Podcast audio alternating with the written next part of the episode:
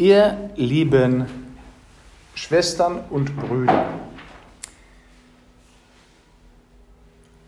eine der ganz großen Heiligen der Kirche ist die heilige Teresa von Avila, deren Gedenktag wir heute feiern und die die Kirche als Kirchenlehrerin verehrt. Trotzdem wissen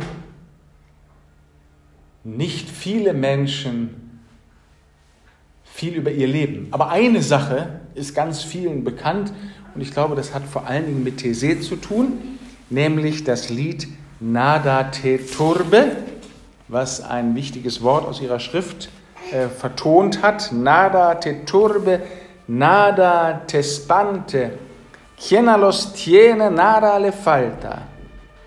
Das wird dann nochmal wiederholt. Nada te turbe, nada te spante, solo Dios, basta. Und auf Deutsch heißt das, nichts soll dich verwirren, nichts soll dich erschrecken, alles geht vorbei, Gott allein bleibt derselbe, die Geduld erreicht alles, wer Gott hat, dem fehlt nichts, Gott allein genügt. Und dieses letzte Wort äh, klingt natürlich ganz wunderbar spanisch und rasant und streng. Solo Dios, basta. Aber es lohnt sich kurz darüber nachzudenken, was das heißen soll. Gott allein genügt. Denn dieses Solo, dieses Allein, könnten wir in zwei verschiedenen Weisen deuten. Wir könnten sagen, ich brauche nur Gott und sonst nichts.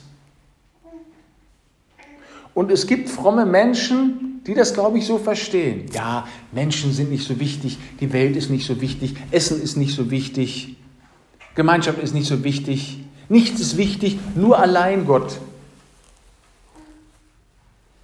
Ich glaube, es braucht eigentlich nicht viel Nachdenken, um zu merken, dass das falsch ist. Das würde nämlich bedeuten, dass Gott isoliert für uns zum Leben reicht. Und das stimmt schon deswegen nicht, weil Gott uns ja nicht selbst gemacht hat, sondern durch unsere Eltern. Und weil Gott uns nicht selber den Tisch steckt, sondern durch andere. Weil Gott uns nicht einkauft, sondern wir das selber machen. weil Gott uns durch anderes begegnet und durch andere an uns handelt, uns durch andere seine Liebe erzählt und mitteilt und feiern lässt. Also, solo Dios heißt offenbar nicht ausschließlich durch Gott. So ist Gott nicht, sondern Gott ist einschließlich seiner Schöpfung, einschließlich seines Werkes, einschließlich der Menschen, die er uns gegeben hat, einschließlich der Welt, durch die er uns begegnet, durch die er uns leben lässt, in der er uns einen Garten, ein Lebenshaus, eine Gemeinschaft, eine Kirche, einen Lebensraum schenkt. Ich glaube, dass etwas anderes gemeint ist mit Solo Dios, basta. Gott allein genügt. Nämlich, dass uns Theresa daran erinnern will, dass wir an Menschen nie Genüge haben. Deshalb ist die Frage von Liebenden oder von Verliebten, ob ich dem anderen wohl genüge, ja so frustrierend, weil ich genüge natürlich nie. Und auch die kontrollierende Frage, ob der andere mir wohl genügt, ist ja eher eine Frage des Geschmacks. Aber keine Frage, die je zufriedenstellend beantwortet werden kann. Genüge haben wir allein an Gott. Gott allein genügt, schafft uns Genüge, weil er allein unsere Sehnsucht nur er unsere Sehnsucht ganz stillen kann, aber nicht ohne die anderen. Ja?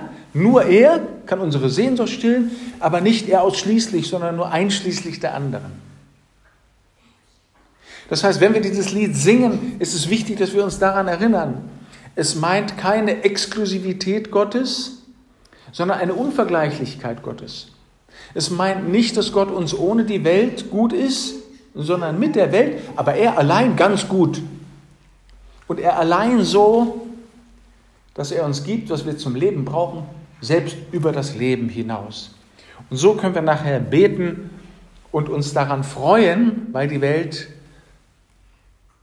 eingeschlossen ist, wenn wir beten, nichts soll dich verwirren, nichts dich erschrecken. Und es gibt viel Grund zu erschrecken und uns zu verwirren. Alles geht vorbei, betet die Theresa. Gott allein bleibt derselbe. Die Geduld erreicht alles. Wer Gott hat, dem fehlt nichts. Gott allein genügt. Amen.